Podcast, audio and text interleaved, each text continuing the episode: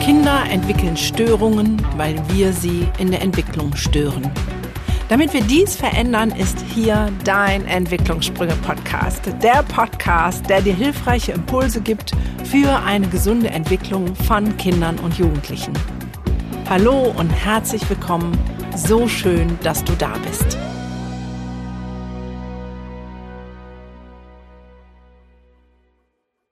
Herzlich willkommen zu einer neuen Folge Entwicklungssprünge Podcast. Und ich freue mich heute unfassbar. Es hat lange gedauert, bis wir diesen Termin gefunden haben, aber wieder einen Menschen näher kennenzulernen, der schon unfassbar viel erlebt und auch bewegt hat. Liebe Verena, erstmal herzlich willkommen und schön, dass wir die Zeit gefunden haben, jetzt hier zusammen zu sprechen. Schön, dass du da bist. Hallo, ja, endlich wieder in einer Zeitzone, da ist das einfacher. Genau, wir hatten nämlich das Problem vorher, die richtige Zeitzone zu bringen. Die Verena ist nämlich gerade erst sozusagen frisch aus Neuseeland zurück. Dort hat sie zwei Jahre mit ihrem Mann und ihren drei Kindern gelebt. Sie hat ähm, mehrere, nee, eigentlich müsste ich ja sagen, wie bist du überhaupt zu Neuseeland gefunden, gekommen? Die Geschichte fand ich schon super spannend, weil die Verena hat ein Preisausschreiben gewonnen ähm, und ist dann mit ihrer Freundin nach Neuseeland und hat sich in das Land verliebt und hat dort die beste Schule der Welt, so steht es zumindest in ihrem Buch, kennengelernt und ähm, darüber ein Buch geschrieben, den tanzenden Direktor. Inzwischen ist ein ganz neues Buch rausgekommen. Das habe ich auch hier, da. Ich halte es mal in die Kamera. Eine Linie ist ein Punkt, der spazieren geht. Darüber werden wir später mehr erfahren. Ähm, ja, Verena ist Reporterin, hat unter anderem gearbeitet für den Tagesspiegel und hast vier Bücher geschrieben. Das ist schon ziemlich krass. Vier. Ich bin gerade beim zweiten. Und ich finde auch spannend dein ähm, Studium, nämlich Psychologie auf Diplom und ähm, Drehbuch auf Diplom. Das sind so zwei Welten, wo ich denke, so, wie passt das zusammen? Ja, verheiratet, drei Kinder habe ich schon erwähnt. Ähm, und du lebst jetzt in, das weiß ich gar nicht, wo lebst du jetzt in Deutschland? Ich lebe in Berlin, da wo in ich Berlin. geboren und aufgewachsen bin. Ah, ein Berliner Kind. Okay. Ja, also das sind jetzt mal so ein paar berufliche Rahmendaten und vielleicht auch der Grund, warum wir sprechen, um eine Idee für Schule mal anders aufzustellen. Du warst auch Co-Initiatorin von dem Schulhackathon. Da habe ich sogar mitgemacht. Ähm, so, ähm, genau. Aber jetzt sag doch noch mal ein bisschen was über dich selbst, wenn du jetzt, äh, wenn Freunde dich beschreiben sollten, wer ist denn die Verena? Was würden die denn dann zu hören kriegen? Wenn Freunde mich beschreiben würden? Ja, genau. Was würden, was würden wir jetzt hören, wenn jetzt ähm, deine Freundin sagt, die Verena, die Doppelpunkt? Äh, die würden sagen, dass ich äh, Berlinerin bin, weil das tatsächlich eine große Rolle spielt in meinem Leben, das Aufwachsen in einer Stadt mit einer Mauer, dass ich aber auch ein bisschen Neuseeländerin bin, dass ich ähm, die Grüntöne in der Natur liebe, aber in Unterhaltung manchmal die Grautöne vermisse. In Zeiten der Polarisierung, das ist etwas, was mich sehr bewegt und ähm, beschäftigt. Und habe auch ein Buch über Demokratie geschrieben und wie wir Dem Demokratie weiterentwickeln können, erneuern können, modernisieren können, um eben wieder mehr Leute in unseren Unterhaltungen dabei zu haben. Ähm, Sie würden vermutlich sagen, oder vielleicht weiß nur ich das, dass ich ähm, jemand bin, der morgens oft müde ist, weil ich zu lange gelesen habe. Ähm, und das gar nicht bei den ganzen Büchern so in deinem Hintergrund, dass du eine Leseratte bist, würde man nie drauf kommen. dass ich an Entwicklung interessiert bin, in jedweder Form, sei es persönliche Entwicklung oder Entwicklung der Demokratie oder Entwicklung der Bildung. Und dass ich, ähm, ich glaube eher, ähm, positiv und optimistisch bin und jemand bin, der immer wieder positiv überrascht wird und immer wieder staunt. Und ähm, würden auch sagen, dass ich ähm, Mutter bin. das ist auch wichtig für meine Identität. Ja, das würde man wahrscheinlich hören. Ja, da ist schon ganz viel drin und ähm, ich bin sehr gespannt auf unser Gespräch, weil wir so viel Ähnliches haben. Also ich bin auch für die Entwicklung der Demokratie, gerade in den letzten Jahren ist das zumindest, was Deutschland angeht, auch so, wo man denkt so, ach, ja, hm, äh, Bildungsentwicklung ja im Quadrat und ähm, was das mit Persönlichkeitsentwicklung zu tun haben, erfahren wir vielleicht zumindest, was äh, das für dich ähm, damit zu tun hat. Auch wenn das eine Buch flatschneu ist, muss ich mit dem anderen Buch anfangen. ähm, du beschreibst die beste Schule der Welt und ähm, ich erinnere mich an die Geschichte, wo die äh, Kinder Buchstaben lernen indem dass da Wörter aufgeschrieben werden, die einen emotionalen Bezug haben. Vielleicht magst du die Story mal kurz aus deinem Buch erzählen. Wir nehmen nicht alle, weil die sollen das ja lesen. Ja. Nee, da, ähm, also hast du eine gute, gute Geschichte ausgewählt oder weil das tatsächlich total viel ähm, symbolisiert. Also weil ähm, dieser emotionale Bezug für das Lernen in Neuseeland immer ganz, ganz wichtig ist. Und wenn die einen neuen Buchstaben lernen, wir reden jetzt von Erstklässlern, dann wird dieser Buchstabe richtig gefeiert, wie ein Gast, der sie besuchen kommt. Also ich war in einer Schule und da hatte die Lehrerin dann einen Tisch gedeckt und eine Tischdecke ausgebreitet, die irgendwie so funkelnde Sterne hatte. Mm, und ähm, dann kamen die Kinder rein und ich wusste erst gar nicht, was die machen. Die sind alle zu diesem Tisch nach vorne gegangen und haben einen Gegenstand auf diesen Tisch abgelegt. Einer hat zum Beispiel einen Kiwi abgelegt. Das ist ein neuseeländischer Vogel, kein echter, das war ein Plüschkiwi. Jemand anders ein Koala. Äh, wieder jemand anders eine kleine Ritterfigur. Wieder jemand anders eine Tafel Schokolade, die Kisses hieß. Also, das waren alles Gegenstände, die mit einem K beginnen. Ritter heißt ja auf Englisch Knight, mit K geschrieben. Und dann setzten sie sich in eine Gruppe zusammen und ähm, sprachen darüber ähm, oder erzählten einander Geschichten von diesen Gegenständen, die sie da abgelegt haben. Ähm, und so wurde der Buchstabe K ähm, irgendwie mit Leben gefüllt und auch mit ganz viel Emotionen, die da im Raum spürbar war. Oder in einer anderen Klasse, da haben sie den Buchstaben B durchgenommen und haben da ein wunderschönes Buch gelesen, ähm, der Titel ist mir entfallen, aber es geht um einen roten Ballon, der sehr eigensinnig ist und der seinem Besitzer überall hinfolgt und ja. also der so ein Eigenleben entwickelt. Ähm, und dann hatte die Lehrerin hatte ganz viele rote Ballons dabei. Und dann sollten die Kinder aufschreiben, wohin ihr roter Ballon denn fliegen würde. Und der rote Ballon hat natürlich auch eine Sehnsucht irgendwie in ihrem Leben repräsentiert. Und dann haben sie alle die roten Ballons in den Himmel steigen lassen. Boah, so schön. Das macht so einen Einblick, wie Schule einfach anders sein kann. Ich äh, erinnere mich an, das war aber noch anders, dass jedes Kind am Anfang ein Wort sagen sollte, was er, wo, wo es eine emotionale Verbindung gibt. Und das wurde dann sozusagen ähm, aufgeschrieben und in die Mitte geworfen. Am nächsten Morgen sollten die ihr Wort wiederfinden. Das, ist eine, das, das wird so heute nicht mehr gemacht. Das war eine Methode von Sylvia Ashton Warner. Ja. Eine Lehrerin, die hat vor längerer Zeit gelebt und die hat viel mit den ähm, Maori gearbeitet. Also die war okay. an Schulen, an denen waren viele ähm, Maori, sind die Ureinwohner Neuseelands, mhm. die ähm, lange Zeit sehr benachteiligt wurden, immer noch benachteiligt sind. Ähm, und ähm, sie hat versucht, neue Wege zu finden, um diese Kinder zu erreichen. Und da hat sie diese Methode entwickelt, die du gerade schilderst. Aber das schildere ich im Buch als Beispiel dafür oder als weil ich versucht habe, mir über, zu überlegen, warum denn heute da so lesen und schreiben gelernt wird und was eigentlich, wie sich das entwickelt hat. Hm, und dann bin ich eben auf diese Methode gestoßen und dachte, dass das wie so eine Weiterentwicklung dessen ist. Ah ja, cool.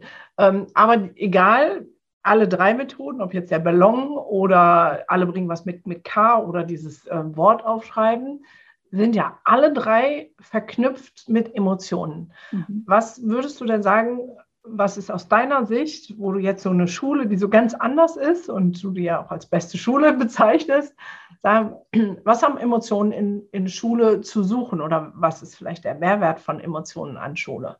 Ich wollte mal kurz was sagen mit der, ja. der besten Schule. Das ist natürlich eine Zuspitzung. Ne? Ja, klar. Ähm, äh, Habe ich auch nicht so bezeichnet, sondern der Verlag. Ich mag solche Zuspitzungen gar nicht so gerne.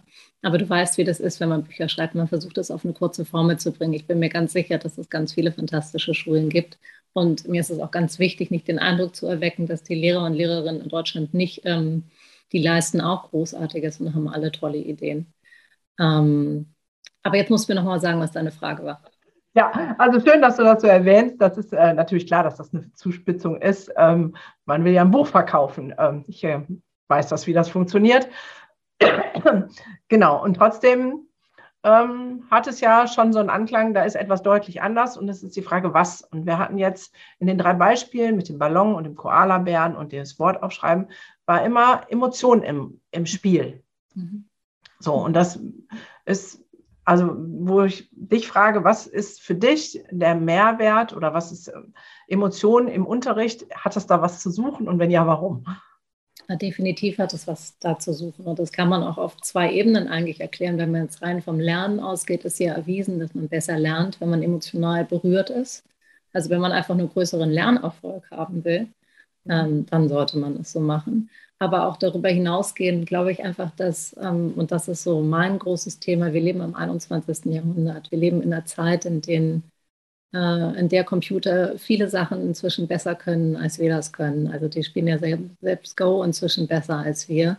Und ich glaube, wir müssen einfach ähm, darauf achten, dass wir das fördern, was so das, das, was uns Menschen auszeichnet.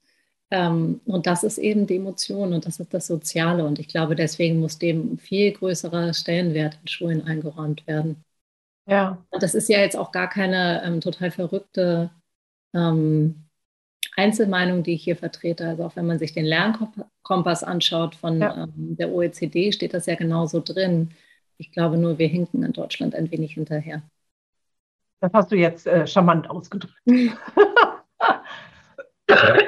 Wie war denn deine Schulzeit? Wie, ähm, wenn du zurückblickst, wie hast du das für dich erlebt? Die war was? wunderbar, muss ich sagen. Ja? Ähm, okay. Ja. Was genau war für dich wunderbar?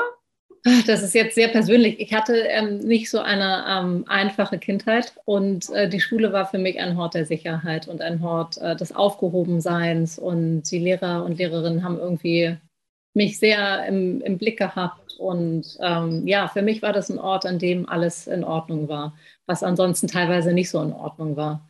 Also ich habe wirklich ähm, außerordentlich positive Erinnerungen an meine Schulzeit.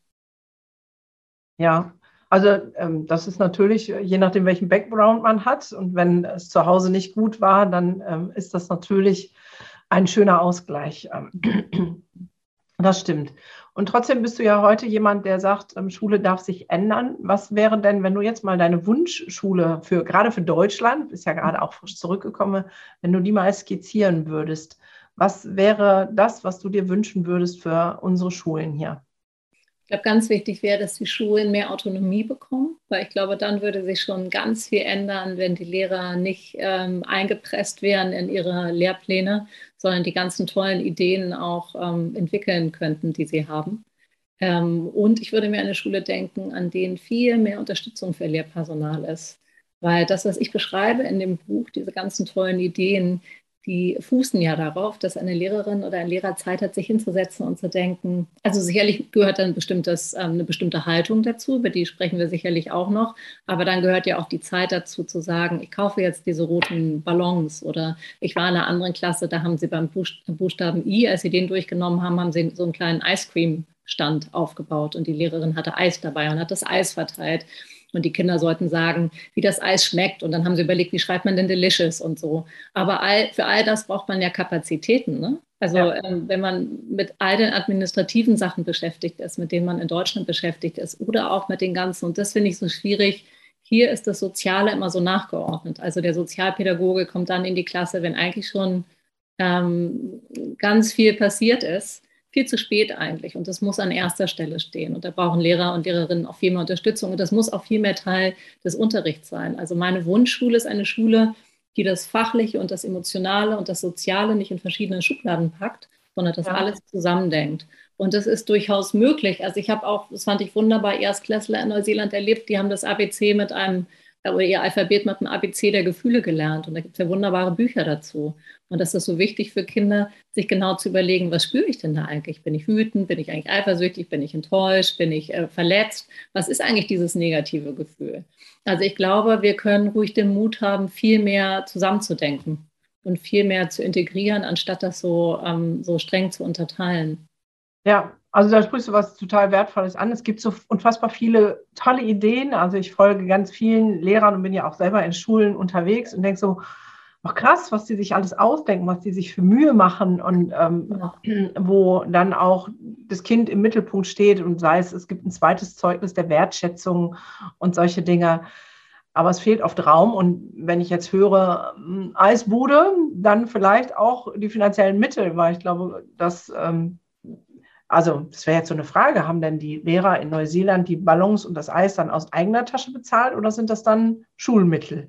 Also ganz wichtig ist zu sagen, das habe ich Sie nicht gefragt. Ich gehe fest davon, dass das Schulmittel sind, ähm, äh, dass äh, pro Kopf für die Kinder in Neuseeland nicht mehr Geld ausgegeben wird an den Schulen als in Deutschland.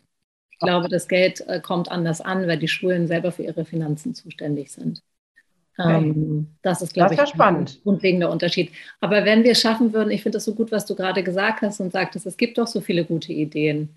Ähm, wenn wir schaffen würden, ähm, die irgendwie mehr zu verbreiten. Und da gäbe es eigentlich so viele Möglichkeiten. Ich meine, wir haben öffentlich-rechtliche Sender, da könnten ja eigentlich, könnte ähm, auf diesen regionalen Sendern könnten tolle Lehrer vorgestellt werden und tolle Ideen. Stell dir mal vor, jeden Sonntag eine Viertelstunde ein Lehrer, der irgendwas Tolles in Deutschland gemacht hat. Ich glaube, manchmal ist es schwierig zu sagen, hm, wir wollen das neuseeländische Schulsystem auf Deutschland übertragen oder wir wollen das finnische übertragen. Darum geht es überhaupt gar nicht. Wir sollten aus dem schöpfen, was hier ist und versuchen, das in die, in die, in die Breite zu tragen. Und da gibt es ja eigentlich viel. Ja, ja, ja, das stimmt. Ähm, es gibt viel und dennoch wäre jetzt die Frage, du gehst ja auch an Schulen, du machst Vorträge, wie du das erlebst. Ähm, für mich ist es oft so, da gibt es die, die Lehrer, die sind total motiviert und die sagen, ja, ich will und die haben tausend Ideen. Und dann gibt es aber auch die, die sagen, hm, echt jetzt? Das ist Arbeit. Ähm, also da sind wir so ein bisschen bei der Haltungsfrage, ähm, die ähm, nicht so wirklich wollen. Also das ist zumindest mein Eindruck. Wie erlebst mhm. du das? Naja, nun gehe ich natürlich an Schulen, ähm, das, das, ist ja dann schon so ein bisschen ein Selektionsprozess. Ne? Also wenn mich jemand anfragt, dann haben sie ja offensichtlich Lust auf Veränderung, sonst würden sie mich nicht anfragen für einen Vortrag. Insofern erlebe ich eigentlich nur ähm, und das sind ja meistens die Schulleiter oder Schulleiterinnen, die mich anfragen. Und ich glaube, die ähm, kreieren ja auch eine bestimmte Atmosphäre an ihren Schulen. Ähm, insofern erlebe ich eigentlich vor allem Lehrer und Lehrerinnen, die ähm, sehr engagiert sind und sich wünschen, ähm, dass sie bestimmte Sachen machen können. Ähm, ja. Okay, also meine, meine Erleben ist da anders. Da gibt es immer den einen Anteil von Lehrern, die möchten Mhm. Ähm, aber da gibt es ja einen anderen Anteil, die irgendwie ähm, sagen, ach nee, das ist irgendwie anstrengend und es ist auch, ähm, wir haben eh schon viel zu viel. Also das, ähm, da zolle ich auch großen Respekt, gerade jetzt äh, zu den Zeiten, wo die sagen, nee, Offline-Unterricht, dann teilweise noch Hybriden für die, die ähm, in Quarantäne sind. Äh, äh, plus noch das und das und die ganzen Bürokratie und so, dass ähm, dann der Wunsch nach Veränderung irgendwie nicht mehr so mhm. groß ist. So, also. was, ja, was ja auch verständlich ist. Ne? Wenn man Menschen überlastet fühlt, dann denkt man bitte nicht noch mehr, aber da sprichst du ja auch was an. Die Lehrpläne sind natürlich sehr voll und es geht ja auch nicht darum, noch mehr hinzuzufügen. Wenn ja. ich sage, soziale und emotionale Entwicklung muss mehr berücksichtigt werden, sondern Unterricht grundsätzlich anders zu gestalten. Ähm, und ich glaube, wir müssen uns auch, also ähm, ich wurde neulich gefragt, ob denn die Kinder in Neuseeland genauso viel lernen wie hier. Ich glaube nicht. Aber ich glaube auch nicht, dass meine Töchter sich ehrlich gesagt ähm, noch an alles erinnern, worüber sie jetzt Klassenarbeiten schreiben, weil sie ja tatsächlich für die Arbeit lernen. Ähm, und ich glaube, wir müssen uns klar machen, dass es einen Unterschied gibt zwischen ähm, tiefem Lernen, also Deep Learning, und dieses in die Breite lernen und überall mal so ein bisschen rumpicken. Und ich glaube, wir müssen unseren Fokus auf das, auf das tiefe Lernen ähm, legen und Kindern wirklich beibringen, wie man lernt, weil dann können die das auch immer wieder in anderen Situationen ähm, selbst anwenden und so eine, den Wunsch zu lernen in denen wecken. Ja. Und ich finde diesen, diesen persönlichen Angang, also auch in, in Neuseeland, selbst in Naturwissenschaften schafft man das, ähm, die ja vielleicht sehr weit weg vom normalen Leben wirken, mhm. sind sie ja gar nicht. Da wird dann zum Beispiel zu einem Jungen gesagt, der wahnsinnig gerne Fußball spielt und eigentlich auch am liebsten im naturwissenschaftlichen Unterricht draußen auf dem Fußballplatz wäre, ob er dann mal die chemischen Eigenschaften seines Fußballshirts untersuchen könnte. Und sofort ist da so ein Anknüpfungspunkt für ihn da. Ähm, ja. Und er ist abgeholt. Und ja. sofort hat das eine andere Bedeutung. Also, und ich glaube, das, man muss immer von den Kindern ausdenken und so Anker auswerfen und gucken, wie man die eben kriegen kann. Und die kriegt man eben über ähm, die Interessen, die sie ja alle mitbringen. Ja, äh, da, da, hast du vollkommen recht, aber das beinhaltet ja viel Individualität. Ja.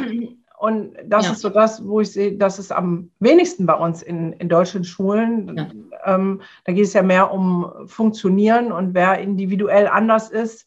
Ne? Also der, der dann ähm, auf dem Fußballplatz oder dann in der Pause die ganze Zeit Fußball spielt, zu spät in Unterricht kommt, äh, zerrissene Hose hat und noch ganz schweißgebadet ist vom Spielen, der wird ja eher ähm, ausgegrenzt und ähm, reguliert, ja. normiert, als statt zu sagen, ach, guck mal, Fußball, wie, wie ist denn die chemische Zusammensetzung?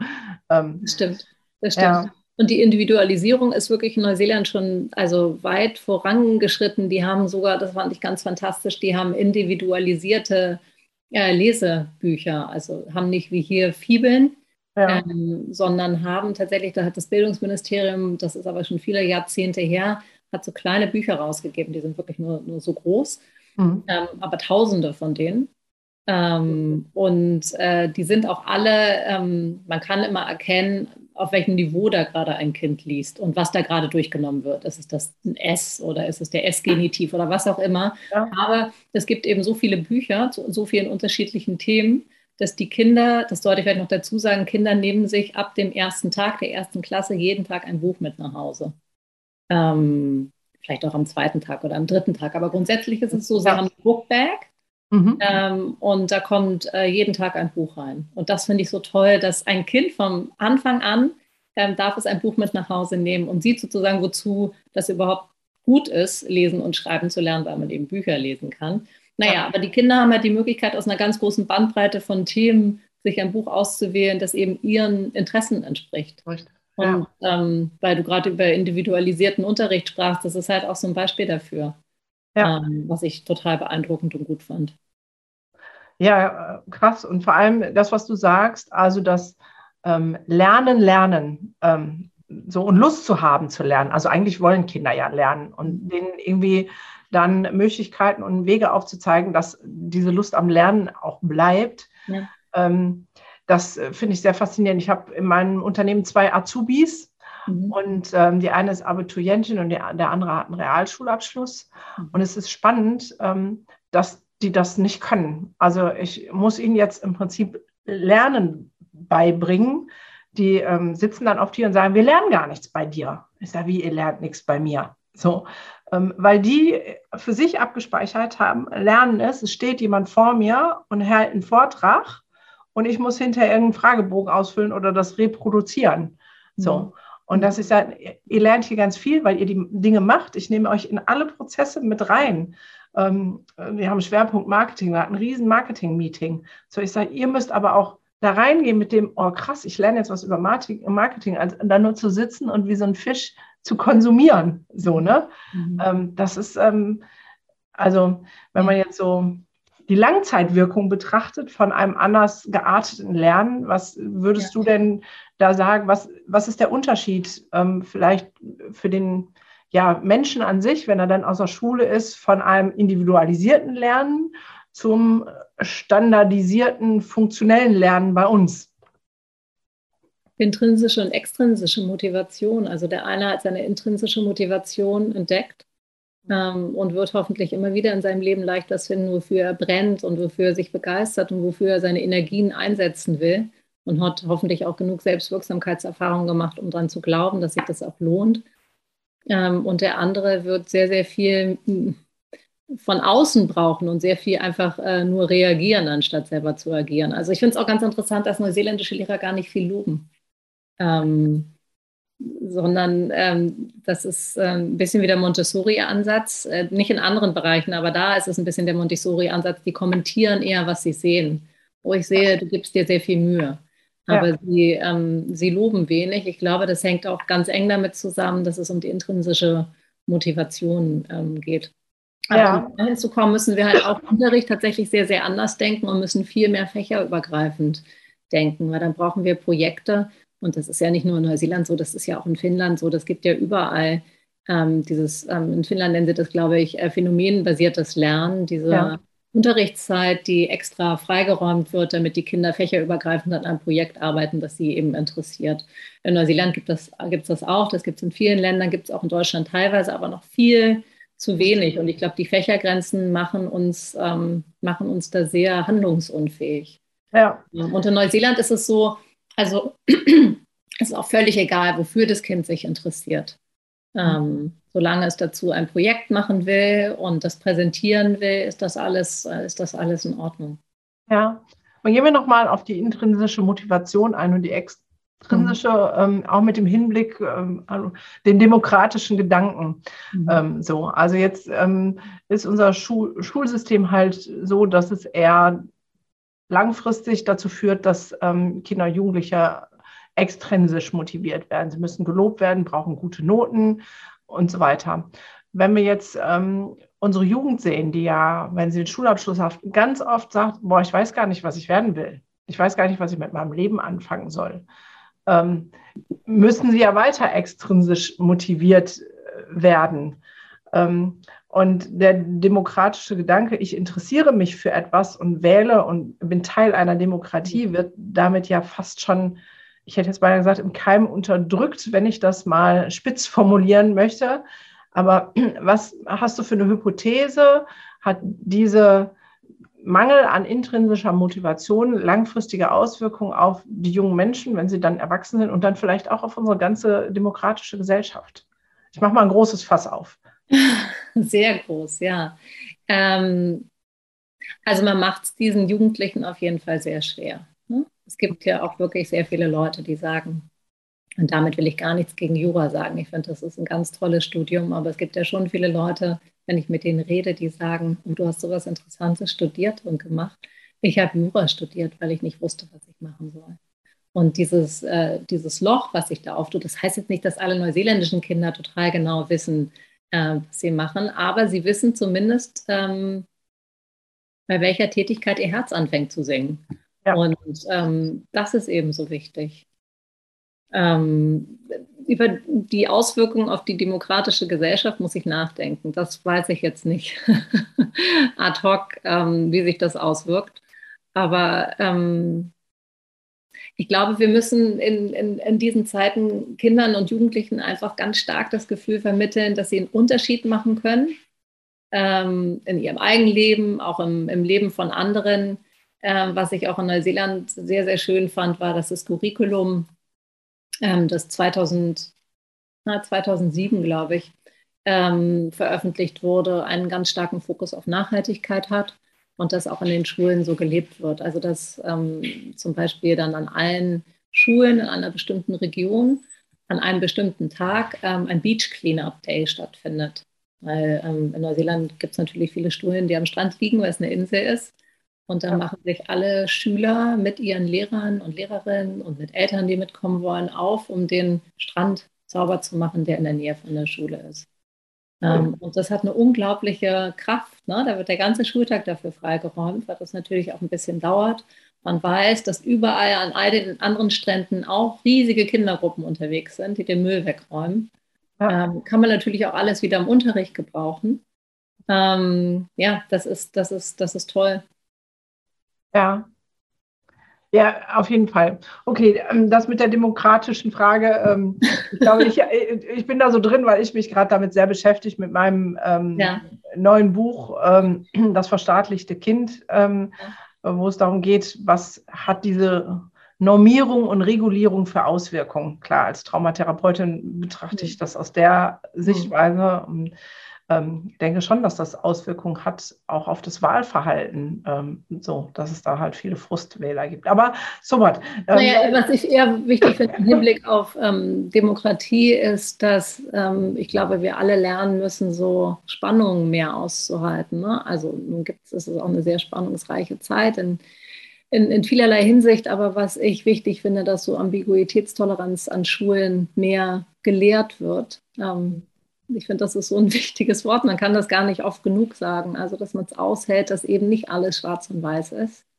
Ähm, wenn man sich zum Beispiel den Umgang mit der Pandemie anguckt und auch den Ärger darüber, ne, das hängt ja auch damit zusammen, dass Leute ja, nicht verstehen, dass sich Wissenschaft war, oder nicht, was heißt nicht verstehen, das klingt so herablassend, aber dass sie sich schwer damit tun, auszuhalten, dass sich äh, die Wissenschaft weiterentwickelt, dass da etwas ist, eine, ähm, eine Krankheit, auf die Menschen ganz unterschiedlich reagieren, ähm, das ist halt eben auch nicht schwarz und weiß. Ne? Man kann nicht sagen, es ist für alle schlimm. Der eine hat nur einen Schnupfen, der andere hat es viel schlimmer. Damit tun sich Leute schwer, irgendwie diese, diese Ambivalenz auszuhalten, die in der ganzen Situation steckt, dass sich die Regeln verändern.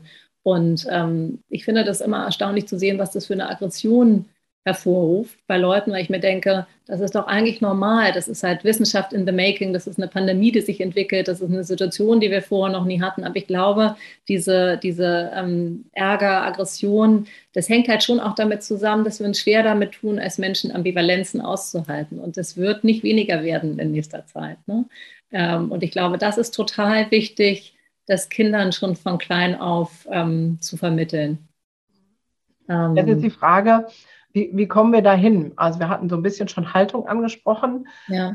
Ähm, die Lehrer in Neuseeland ähm, scheinen auf der einen Seite oder vielleicht die Obrigkeit, ich weiß es nicht, eine andere Haltung zu haben, um diesen Freiraum zu gewähren. Wir mhm. haben hier ähm, auch Lehrer, diese, diese Ideen, Kreativsprüher, die allen Input reingeben. Aber wo ist jetzt der Unterschied und was können wir ähm, praktisch tun? Also für mich ist immer das Schwierige, wenn wir über unser Bildungssystem und unsere Schullandschaft reden, wo anfangen? So, ne? Weil für mich ist es so ein, so ein ähm, komplexes äh, Glumerat ähm, zu sagen, okay, ähm, die, wir sind alle in diesem System groß geworden, was auf Funktionieren und Gleichformigkeit irgendwie ausgerichtet ist und daraus auszubrechen bedarf ja, ähm, also klar, du hast jetzt einen Aspekt, den ich von noch keinem gehört habe, ähm, reingebracht, die eigene Wirtschaftlichkeit der Schule, also ne, Selbstverantwortlichkeit, ähm, auch äh, wirtschaftlich ähm, Selbstverantwortlichkeit. Ähm, andere sagen, okay, ähm, den Lehrplan ändern. Ähm, dann geht es darum, die Lehrinhalte für die Lehrer zu ändern, die ja jetzt sehr fachorientiert sind und wo ja Methodik, Didaktik oder Emotionen von Kindern null Rolle spielen und Methodik so ein bisschen ähm, und Entwicklungspsychologie und all das, was man vielleicht über Kinder wissen könnte, wenn man mit ihnen arbeiten, das ist ja nicht vorhanden. Also es gibt so viel. Wo wäre denn dein Anfang für das Entzerren dieses Wollknolls, um wirklich Veränderungen zu bewirken? Naja, das ist etwas, was wir eigentlich schon im Schulhackathon probiert haben. Unsere Idee war ja, und das ist ja auch meine, irgendwie das, was ich ähm, an demokratischer Erneuerung mir wünsche, sind Bürgerversammlungen. Ähm, die sind ja angesiedelt ähm, zwischen repräsentativer Demokratie und direkter Demokratie, also sind keine direkte Demokratie. Das heißt nicht, dass man äh, zur Wahl geht und über eine Sache mit Ja oder Nein abstimmt, was ja oft ein bisschen unterkomplex ist. Ähm, ja. Bürgerversammlungen ähm, sind wieder, wieder entdeckt worden. Die gab es schon in der Antike in Irland. Äh, die konnten sich nicht ähm, einigen wie sie mit Schwangerschaftsabbruch umgehen, beziehungsweise sie hatten ganz rigide Regeln und wurden dann aber von den anderen europäischen Staaten doch unter Druck gesetzt, diese zu überdenken. Und kein Politiker hat sich getraut, dieses heiße, heiße Eisen anzufassen. Ja. Und dann hat der damalige ähm, Premier beschlossen, ähm, das den Bürgern zu übergeben. Und dann wurden 99 Menschen zufällig ausgewählt und diese Zufallsauswahl ist ganz wichtig, also weil man eben diese Selbstselektionseffekte verhindern will. Ähm, und es wurde aber darauf geachtet, genug Männer, genug Frauen, ähm, von allen Regionen ähm, jemand, äh, unterschiedliche Altersgruppen und so weiter. Und natürlich konnten Leute auch ablehnen. Insofern gibt es immer so kleine Selektionseffekte. Aber dann kamen diese 99 Bürger zusammen und haben sich fünf oder sechs oder sieben Wochenenden lang immer wieder getroffen und haben Experten angehört, ganz unterschiedliche Experten, Ärzte, Juristen, Psychologen, Frauen, ähm, die selbst sowas schon mal erlebt haben ähm, und konnten anschließend immer diskutieren und sollten dann einen Vorschlag machen, wie denn das neue Schwangerschaftsabbruchsgesetz aussehen soll. Und ich glaube, ähm, in Bürgerversammlungen steckt ganz viel, weil es eben Menschen die Gelegenheit gibt, diese Schwarz-Weiß, dieses Schwarz-Weiß-Denken hinter sich zu lassen und auch von diesen unterschiedlichen, von so Gegenpolen runterzukommen weil ich ganz beeindruckt war, als ich in Irland war und mit einer Frau sprach, die eine von diesen 99 äh, Menschen war. Und sie meinte, ihr war Angst und Bange, als sie in diese erste Diskussion reingegangen sind. Auf der Straße haben die Leute sich ja bekämpft, die da unterschiedlicher Meinung waren. Und sie dachte, wie sollen das gehen? Wie sollen wir denn respektvoll über dieses Thema sprechen? Ähm, wie können wir diese, also diese Aggression vor der Tür hinter uns lassen? Und sie meinte, sie hat so gestaunt, ähm, als sie da drin saß, weil sie meinte, es war so respektvoll und auch oft haben Leute einfach geschwiegen, weil sie nachdenken mussten, ne? weil sie Sachen auf sich wirken lassen mussten. Und man war sehr schnell weg von diesem Schwangerschaftsabbruch ja oder nein und sehr schnell dabei, ähm, sich in die Mitte zu begeben und zu gucken, wenn Schwangerschaftsabbruch, wie kann er denn aussehen, damit wir alle gut damit leben können. Ähm, und ähm, ich finde, da steckt so viel Potenzial drin in diesem Ansatz. Also Menschen in die Situation zu versetzen, unter idealen Bedingungen etwas zu entscheiden. Ähm, denn ideale Bedingungen sind, dass wir ausreichend Zeit haben, uns zu informieren, dass wir ausreichend unterschiedliche Meinungen anhören können, dass wir auch ausreichend Zeit und Raum haben, um diesen emotionalen Prozess zu durchlaufen, der da auch mit drin steckt weil es für jemanden, der ganz massiv gegen Schwangerschaftsabbruch ist, auch nicht leicht ist in so einer Situation, dann mit einmal zu sehen, vielleicht liege ich nicht ganz richtig. Also man muss sagen, dass das Gesetz, was dabei rausgekommen ist, sehr, sehr liberal ausgefallen ist. Ähm, was ja diese 99 Bürger alle mitgetragen haben. Und ich hole jetzt so weit aus, weil du mich gefragt hast, wie kommen wir da hin? Also beim Sure Hackathon war auch unsere Idee und das haben wir dann im kleinen Rahmen gemacht und wir hatten ja jetzt auch kein Mandat von der Bundesregierung dafür. Und Bildung ist ja leider auch Ländersache. Also leider sage ich, weil ich das wirklich nicht gut finde, weil das müsste Chefsache sein. Das muss ganz oben angesiedelt sein. Aber unsere Idee war, eine Bürgerversammlung einzuberufen. Also ähm, die unterschiedlichen Shareholders, wie man sagt, also die Eltern, die Lehrer, die Schüler und auch sonst Menschen, die mit Bildung zu tun haben, zusammenzurufen und darüber nachdenken zu lassen, wie denn die Schule von morgen aussehen soll. Ähm, das wäre meine Idealvorstellung. Und es wäre meine Idealvorstellung, dass es dafür eben auch ein Mandat von der Bundesregierung gibt und man sowas im großen Rahmen in Deutschland macht und die Menschen darüber nachdenken lässt, diskutieren lässt, streiten lässt, wie sollen denn unsere Kinder lernen. Ja, also dass Bürgerbefragung ähm, so aussehen kann, ähm, also wusste ich gar nicht, finde ich mega. Mhm. Eben einmal, weil es quer durch die ganze Population ist ähm, ja, und genau. auch ähm, zu sagen, okay, die sitzen da nicht und diskutieren aus ihrem Mindset heraus, sondern die Experten kommen. Und ja. ähm, es wird einmal von 360 Grad von allen Seiten beleuchtet. Ähm, und ähm, es ist keiner da, dabei mit ähm, sozusagen einer politischen oder wirtschaftlichen Motivation äh, zu sagen, ähm, dann wird meine Wahl gewonnen oder ähm, wenn ich so entscheide, dann geht mir aber das und das und das flöten an Einnahmen. Das sind ja für mich so die beiden Punkte, die in, leider viel zu sehr in die Entscheidungen unserer Politiker inzwischen mit einfließen.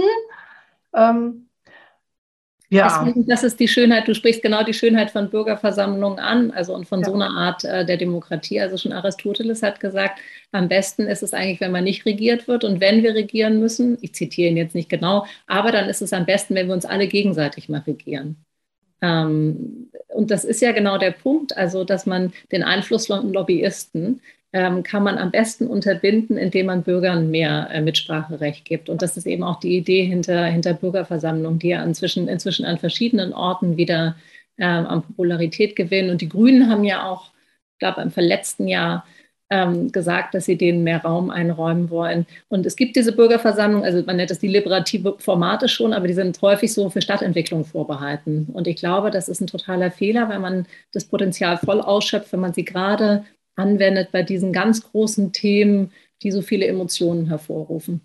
Ja, und gerade unser Bildungssystem, da hast du vollkommen recht, das ähm, äh, hat eigentlich Chefsache zu sein, also ganz oben anzustehen, weil für mich schon auch die Zukunft unserer Gesellschaft daran dranhängt, wie wir heute jetzt mit unseren Kindern umgehen, was sie für Potenziale und Möglichkeiten haben, wird sich einfach in einer immer schneller drehenden digitalen Gesellschaft ähm, zeigen. Und ähm, ja, das heißt, eigentlich bräuchte es von oben einen, der den Arsch in der Hose hat, ähm, so ein Mandat auszusprechen, zu sagen, das machen wir jetzt. Ja, also Wolfgang Schäuble war wahnsinnig ähm, unterstützend. Jetzt nicht, mhm. was den Schulhackathon angeht, damit hat er nichts zu tun. Mhm. Aber ähm, es gab ja ein paar größere Bürgerversammlungen in, in Deutschland und der war da ein großer Fürsprecher, weil er ganz klar gesehen hat, dass man die Polarisierung in der Gesellschaft am besten aufhebt, indem man versucht, möglichst viele Bevölkerungsgruppen einzubinden. Ja. Ähm, also es gibt schon natürlich, es gibt einzelne Politiker, die sind da offen dafür und am Ende tun sie sich auch selbst einen Gefallen damit. Also ich habe auch mit dem damaligen Premier in Irland gesprochen, also der war dann schon nicht mehr Premier, aber ich habe ihn zu einem ähm, ich habe ihn getroffen, um mit ihm über Bürgerversammlungen zu sprechen. Wir waren so eine Delegation von Leuten, die da zusammen hingefahren sind, um uns das erzählen zu lassen, ähm, weil unsere Vision eben auch ist äh, oder war, immer noch ist, dass sowas auch mehr in Deutschland passiert. Ähm, und ähm, ja, ich glaube, der hat das auch ein bisschen deshalb getan, weil er sich damit aus der Schusslinie begeben hat. Äh, das ist für Politiker überhaupt nicht angenehm, immer angefeindet zu werden. Und ich glaube, ähm, dass Politiker davon profitieren, weil natürlich auch in dem Moment, in dem Bürger in die Lage eines Politikers mal versetzt werden, also eine Entscheidung zu treffen, die für alle ähm, gut ist, äh, erleben sie, wie schwierig das ist. Also diese eine Teilnehmerin, mit der ich länger sprach, die sagte, ähm, dass das so eine Atmosphäre von Goodwill erzeugt hat, die auch noch lange so nachgeklungen hat. Ähm, und das Interessante ist, jetzt gehe ich nochmal nach Neuseeland, dass da auch was grundsätzlich anders funktioniert bei der Leitung der Schulen. Die Schulen werden nämlich von einem Kuratorium geleitet und in dem sitzen Lehrer und Eltern zusammen. Und bei den weiterführenden Schulen sind es, glaube ich, auch Schüler und Schülerinnen, die dabei sind. Und auch das verändert die Atmosphäre. Ja, vor allem, wenn man sieht, äh, wie gerade Lehrer und Eltern sich oft hier in Deutschland, ähm, ne? also genau. wenn man vom Lehrer ja. schon zitiert wird zum Elternsprechtag, dann geht man da ja schon hin mit, jetzt gibt es was auf die Fresse. Und man ist ja schon fast als Elternteil in Angriffshaltung, geht man ja schon hin. Ich lasse mir doch nicht sagen, wie blöd mein Kind ist. So, also ich setze mal ein bisschen überspitzt. Ähm, von daher, ähm, an der Stelle ist das schon mega, wenn die ja. Lehrer mit den Eltern zusammen eine Schule leiten, ähm, dann. Also leiten, leiten ja. ist jetzt ein bisschen, äh, das Kuratorium trifft sich, um zum Beispiel über Neuanstellungen von Lehrern ja, zu reden. Aber das sind ja elementare Dinge. Und natürlich ist es so, dass man meistens dem Direktor oder der Direktorin so vertraut, dass man sich jetzt nicht nochmal alle Bewerbungen von Lehrern vorlegen lässt. Aber es ist auf jeden Fall so, dass Eltern wissen, sie können sich ähm, einbringen, sie müssen nicht nur schimpfen, sie können auch was machen. Ja. Ähm, also, weil das finde ich, äh, wir sprachen darüber, was an Schulen schiefläuft. Ich finde schon auch, dass, ähm, ja, ich, ich finde, ich würde mir wünschen, dass Eltern auch Lehrern und Lehrerinnen mehr Wertschätzung entgegenbringen. Unbedingt, auf jeden Fall. Da bin ich voll, voll bei dir. Es gibt ja immer noch Leute, die sagen, ach, die wollen einfach viel Ferien machen. Das ist ja absurd. Ich finde, das ist, also ich ähm, habe nur manchmal, ähm, also in Klassen ähm, was gemacht und ich war danach so erschöpft, weil man ja so viel auf einmal machen muss ähm, ich kann mir nicht vorstellen, dass es nicht jemand macht, der ähm, nicht ganz viel Idealismus hat und dass der wahrscheinlich dann irgendwann abhanden kommt. Das äh, mag äh, sein. Also ich habe drei Semester auf Lehramt studiert, da war es in der Tat okay. Ne, so, dass nicht alle das aus idealistischen Gründen getan haben, sondern dass es da schon diese Komponente gab, ah, Sicherheit, ich möchte verbeamtet werden. Ja. Und ähm, ich bin also so ähnlich wie ähm, das Jurastudium. Ich weiß nicht, was ich machen soll. Ähm, ich studiere Jura, war, ich weiß nicht, äh, was ich machen soll, aber ich bin in Deutsch und Sport ganz gut und ähm, Lehrer-Dasein ist äh, das Einzige, wo ich diese zwei sehr differenzierten Fächer kombinieren kann. Also ich glaube, es gibt mhm. wenig Menschen wie du, die ähm, Psychologie und Drehbuch, also das ist ja auch so links und rechts auf, auf der anderen Seite, die sowas studieren. So, ja. das, ähm, ja. Und Schule ermöglicht das, du wählst zwei Fächer als Schwerpunkt, ähm, dass du halt deine zwei Leidenschaften irgendwie ähm, in einen Beruf packen kannst. Und da hast du noch keinen Idealismus für Kinder, sondern bist ganz nah bei dir und ähm, dem, was du toll findest. Mhm. Hm. Ja, das, das gibt sicher, das sicherlich auch. Ähm, ja. Aber grundsätzlich muss man sich vorstellen, was das heißt, jeden Tag vor einer Klasse zu stehen ja. und eben nicht nur was Fachliches beizubringen. Bitte nicht nur das, sondern so viel mehr noch zu sein. Ja, also da kommen wir vielleicht nochmal auf die Lehrerausbildung und ähm, Haltung und Persönlichkeitsentwicklung ähm, hin. Das ist das, was ich ähm, sehr traurig finde, dass es in Deutschland, auch da, wie die Ausbildung ist, die kennen sich ja selber. Also klar, ein bisschen marginal wird sie sich geändert haben, bin ja schon ein paar Tage älter. Ähm, aber dass halt wirklich Schwerpunkt auf die Fächer gelegt wird und eben nicht auf ähm, die Persönlichkeit und ähm, dass dieses ähm, ja, Verhalten der Kinder, sage ich ja, hat einen guten Grund und sie sind ja auch in Wechselwirkung mit mir als Person. Mhm. Und da gibt es so ganz wenig Verständnis ähm, von Lehrern, also von dem Großteil der Lehrer. Es gibt natürlich Lehrer, die da einen großen Blick drauf haben, ähm, wo ich mir wünschen würde, dass es mehr in Ausbildung, also im Studium, auch andere relevante Themen sind. Also ich bin gelernte äh, Psychotherapeutin und ich musste, weil ich ja mit Menschen arbeite, wir nennen das das in die Selbsterfahrung gehen.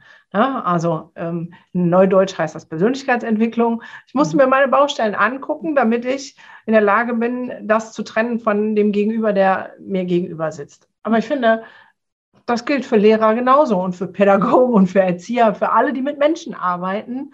Und das, finde ich, spielt bei uns irgendwie überhaupt gar keine Rolle. Ist das von der Ausbildung, von der Grundbildung in Neuseeland oder anderen Ländern, du bist da ja sehr bewandert, grundsätzlich anders? Oder hat das was mit unseren gesellschaftlichen Werten hier in Deutschland zu tun? Also wie, wie erlebst du das und wo denkst du, ist da der Hase im Pfeffer? Ich glaube schon, ich weiß es nicht ganz genau. Ich glaube, also Selbsterfahrung so gibt es in Neuseeland nicht ähm, als Teil des Studiums.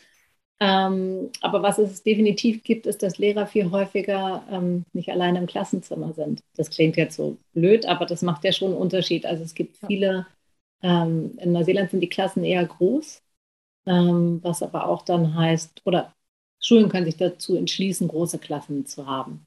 Ähm, die haben oft so Open Classroom Settings, also mit mehreren Räumen, ähm, in denen dann ein Jahrgang sich auffällt, je nachdem, woran sie gerade arbeiten, weil das Lernen, wie gesagt, sehr individualisiert ist. Ähm, und deswegen hat man auch Klassen, da sind dann zwei Lehrer oder drei Lehrer oder vier Lehrer zu bestimmten Zeiten alle anwesend, je nachdem, wie alt die Kinder sind. Und ähm, ich glaube, das macht einen totalen Unterschied, ähm, weil man sich selber ja nochmal anders man reflektiert sein eigenes Verhalten anders, wenn noch jemand anders dabei ist, mit dem man sich natürlich auch austauscht. Ja, aber die Bereitschaft dazu. Also ich erlebe einfach Lehrer, die sagen, nee, nee, also bei mir soll keiner zugucken. Die fast Angst haben, dass ähm, der andere ihn dann kritisiert, anstatt zu sehen, oh, was eine Bereicherung, der hat einen anderen Blick und ähm, kann mir vielleicht noch ein, ein, irgendwas Cooles sagen, was er da macht und auch selber in andere ähm, Unterrichte zu gehen. Die Schulen, die dafür offen sind, also ich habe mit der Schuldirektorin äh, von einer Schule in Mülheim an der Ruhr gesprochen, die auch einen ähm, Preis gewonnen haben. Und sie sagte, ähm, meine Lehrer müssen ähm, übers Jahr verteilt, ist jeder dran, in eine andere Schule gehen, die es auch irgendwie cool machen und da hospitieren und zurückkommen und allen berichten, was machen die anders? So, und das hat ja was ganz viel mit Haltung zu tun, weil an den ich sage jetzt mal, vertrockneten Schulen erlebe ich eine Haltung von, oh Gott, da will jemand in meinen Unterricht gucken, ähm, ich, wer, ich werde kontrolliert. Hm. So, also, Gerade wenn Menschen so viel Angst haben, ne?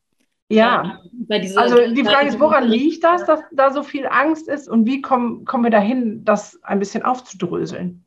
Ich glaube, da müssen wir uns als Gesellschaft verändern. Also ähm, da müssen wir eine andere, auch eine andere Fehlerkultur entwickeln, weil natürlich wird man auch Sachen sehen, die man nicht so gut sind, wenn man irgendwo, ähm, wenn man irgendwo ist. Und wenn man zulässt, dass andere einem über die Schulter gucken, wird man sich eben auch so ein bisschen Blöße geben ab und zu mal. Ja. Ähm, und ich glaube, da muss man einfach, müssen wir alle großzügiger miteinander sein. Ich weiß total, was du meinst, weil ich war ja so überrascht darüber, dass ich dieses Buch in Neuseeland überhaupt schreiben konnte weil ich dachte, naja, ich kann ja da bestimmt nicht im Unterricht immer dabei sitzen. Oder wenn's, oder ich dachte vielmehr, wenn es wirklich interessant wird, dann schicken die mich bestimmt raus. Also mit wirklich interessant ja. meinte ich in so in schwierigen Momenten, in Krisen, ja, die mich natürlich besonders interessiert haben. Wenn ja. ein Kind dann anfängt, äh, mit einem Stuhl zu werfen oder so, oh, was passiert denn da? Muss ich dann raus? Also ähm, und nee, ich musste nicht raus und ich war auch so überrascht davon, dass ich immer überall mit drin sitzen konnte und die Leute auch gar keine langen Erklärungen hören wollten, wofür das ist, weil das so gang und gäbe ist, dass da ständig irgendwie fremde Personen im Unterricht sind. Also ja. natürlich weiß man, wer sie sind, aber jemand, der will sich über irgendwas informieren, weil er gehört hat, dass das an der Schule gut gemacht wird oder an einer Schule haben sie festgestellt, dass sie die Mädchen zwar sehr gefördert haben, aber darüber die Jungen vergessen haben. Auch ja ein interessantes Thema ne? beim Thema ja. Lesen und Schreiben, ja. äh, dass die Jungs da manchmal so ein bisschen auf der Strecke bleiben. Und dann hatten sie jemanden eingeladen, der in dem Bereich forscht und arbeitet. Und der hat dann eine Unterrichtsstunde gegeben, äh, mit der er hoffte, die Jungs wieder mehr abzuholen. Und dann saßen die Lehrer wiederum in der Unterrichtsstunde mit drin. Das war ja ihre Klasse, weil sie hören wollten, wie er das macht, weil sie sich auch ein bisschen was ja. abgucken wollten. Also das ist das ist ähm, sehr, das ist ähm, offene Türen allerorts. Ja, und das ist, gehen das und voneinander lernen und so. Aber ähm, ich glaube, dass die Deutschen, ich meine, das weiß man ja auch, wenn man sich Unternehmensgründungen und so anschaut, dass da in Amerika zum Beispiel das Klima ganz anders ist. In Deutschland haben wir Angst ähm, vom Scheitern. Ja, genau. Aber da, das ist ja total. Von außen. Ja, das ist ja aber total das Spannende, weil da beißt sich für mich der Fuchs in den Schwanz. Du hast ähm, das Wort Fehlerkultur genannt wo ich denke, ja, wir sind ja alle aus diesem System, aus diesem Bildungssystem entwachsen und dieses Bildungssystem bei uns ist äh, fehlerorientiert. Mhm. So, ne? Es wird immer alles rot angestrichen. Du bist falsch, du machst das falsch, du machst das nicht richtig. Ähm, und da rauszukommen, wäre dann ja wieder der Ansatz äh, in der Schule. Ich weiß, ähm, in deinem Buch ähm, Der tanzende Direktor heißt es, es gibt keine Fehler, sondern es gibt nur Möglichkeiten, etwas zu lernen. Und Radiergummis sind auch verboten. Ähm, also nicht weil, überall. In einer ersten Klasse, die ich besucht habe, wurde den Kindern ja. gesagt, sie sollen keine Radiergummis einpacken, weil sie nicht ständig irgendwas wegmachen ähm, müssen. Ja. Also weil man ihnen vermitteln will, das ist in Ordnung. Darf das ist eine Haltung, ne? Stift sagen. Das ist ganz interessant. In Neuseeland werden Fehler grundsätzlich, also wenn, wenn äh, Kinder Texte schreiben in der Grundschule, ähm, werden immer Häkchen gemacht bei allem, was die Kinder in dem Satz richtig gemacht haben, weil natürlich machen sie Fehler, aber man kann ja auch den Blick darauf richten, was sie richtig machen. Und da werden dann Häkchen gemacht und die Korrekturen sind in grün.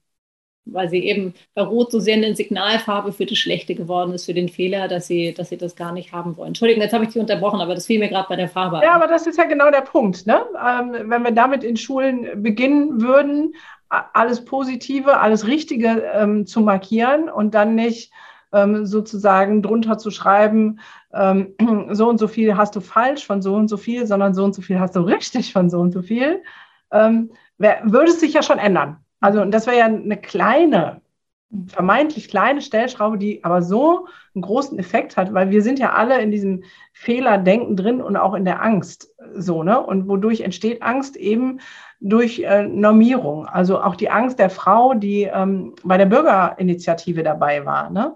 ist ja, boah, da draußen tobt der Mob, es gibt Schwarz und Weiß. Ähm, und ich soll jetzt hier in der Mitte sein und darf mich nicht für Schwarz und Weiß entscheiden, weil sonst tobt der Mob weiter und dahin zu kommen, hey, es gibt ganz viele Grautöne. Wir können irgendwas in der Mitte finden und dann sind alle irgendwie zufrieden. Aber ich glaube, genau das fängt halt in unserem Bildungssystem an, ähm, aufzuhören, immer auf die Fehler zu gucken. Das ist auch ganz interessant, wie Sie ins, auf solchen Bürgerversammlungen ähm, zu, ähm, zu gemeinsamen Positionen kommen, weil dann immer Items vorgelegt werden, also ja. irgendwelche Aussagen, und dann sollen die Leute bewerten auf einer Skala von 1 bis 10, wie zutreffend sie das finden. Ja. Wenn Leute dann ähm, das sehr, also als unzutreffend oder als, äh, wenn da offenbar, wenn es für sie nicht richtig erscheint, dann fragt man, was müsste sich denn ändern, damit du es höher bewerten kannst? Was ja eine ähnliche Richtung ist. Ne? Also ja ähm, nicht dieser defizitäre Blick auf etwas, sondern zu sagen, okay, wir nehmen das mal als Grundlage, aber was müsste dabei sein, damit du dich damit identifizieren kannst? Ja, ja also cooler Ansatz. Krass, es gibt so viel zu, also ich könnte jetzt stundenlang mit dir weiter plaudern, das ist äh, total spannend. Aber jetzt erzähl doch nochmal von deinem neuen Buch. Eine ja. Linie ist ein Punkt, der spazieren geht. Ich habe es noch nicht fertig gelesen, aber es ist auch kein Buch zum Lesen. Es ist ein, eher ein Arbeitsbuch, finde ich. Das ist ja, also Arbeit klingt ja ein, ein Mitmachbuch. Ein Mitmachbuch, ja, ein Mitmachbuch, ein Mitmachbuch. genau, erzähl doch noch mal ein bisschen darüber. Ähm, ja, ich äh, wollte eine Art Fortsetzung vom Tanzenden Direktor schreiben, der sich aber, die sich nicht an Eltern und Lehrer und Erwachsene wendet, sondern an Kinder und Jugendliche. Ähm, weil ich ja finde, dass so viel noch fehlt in dem Schulalltag in Deutschland und das soll diese Lücke so ein bisschen erfüllen. Da geht es tatsächlich um emotionale und soziale Entwicklung und das hat ähm, so viele Kapitel, dass wenn man die so, weiß ich nicht, wenn man ein Kapitel in ein, zwei Wochen, sich ein, zwei Wochen damit beschäftigt, dann kommt man insgesamt auf ein Jahr. Also das kann oh. eigentlich ein ganzes Jahr begleiten und ähm, es sind kleine Geschichten zu den unterschiedlichsten Themen und dann auch immer so kleine, kleine, ähm, kleine Aufgaben ähm, Anregungen und vor allem auch wunderbare Illustrationen. Ja, das stimmt. Ich, ich gucke gerade rein, ich muss. Ich, ähm, ganz tolle französische Illustratorin ähm, ja. hat die gemacht. Ähm, ja. Ja, also. Und ich glaube, das ist gerade, ist es so, das ist so eine schwierige Zeit für Kinder, die Pandemie, was in der Ukraine passiert, so viel, was man, was Kinder verarbeiten müssen und was so auf sie einprasselt, dass ich das umso wichtiger finde, den Kindern sowas in die Hand zu geben, was ihnen hilft, das Blick auf, äh, den Blick auf das Gute zu wenden. Ja, also ich, wenn ich hier nur ähm, Kapitel vorlese, sa sag weniger Entschuldigung, das feiere ich schon. Ähm, geh offline, sei faul. Oh, da würden jetzt vielleicht einige Lehrer und Eltern auf die äh, Barrikaden gehen. Da kann man nicht den Kindern beibringen, faul zu sein. Werde wütend, mega. Geh online und mach es besser. Setz ein Wunder in die Welt und verrat keinem, dass du es warst. Das finde ich auch. Also da sind ganz viel drin. Ähm, genau das, was wir ganz am Anfang beschrieben haben, das Emotionale wieder reinzubringen und lernen mit ähm, Emotionen. Also das, was ich an Übungen gesehen habe, habe ich schon gedacht, boah, das, das ist cool. Meine Jungs sind, glaube ich, zu groß, die machen da nicht mehr mit, mit ähm, 16 und 19 oder fast 20. Nee, aber ja so 8 bis, 8 bis 14, würde ich sagen. 8 bis 14, mhm. ja. Ja, sehr cool. Also sehr, sehr schönes Buch. Ähm, ich glaube, das andere ist mehr Inspiration. Also der tanzende Direktor, das ist so für alle, die noch Schule mitgestalten und verändern wollen, kann ich das nur noch mal ans Herz legen. Lest dieses Buch. Es ist auch kurz und klein. Ich habe es vorhin nicht gefunden in meiner Bibliothek. Ähm, sonst äh, hätte ich es jetzt auch in die Kamera gehalten. Und ähm, das andere ist dann als Ausgleich ähm, für die Kinder. Wir sind so am Ende, ich sage immer so eine Stunde, weil dann die Kapazitäten auch zum Hören irgendwie schwinden.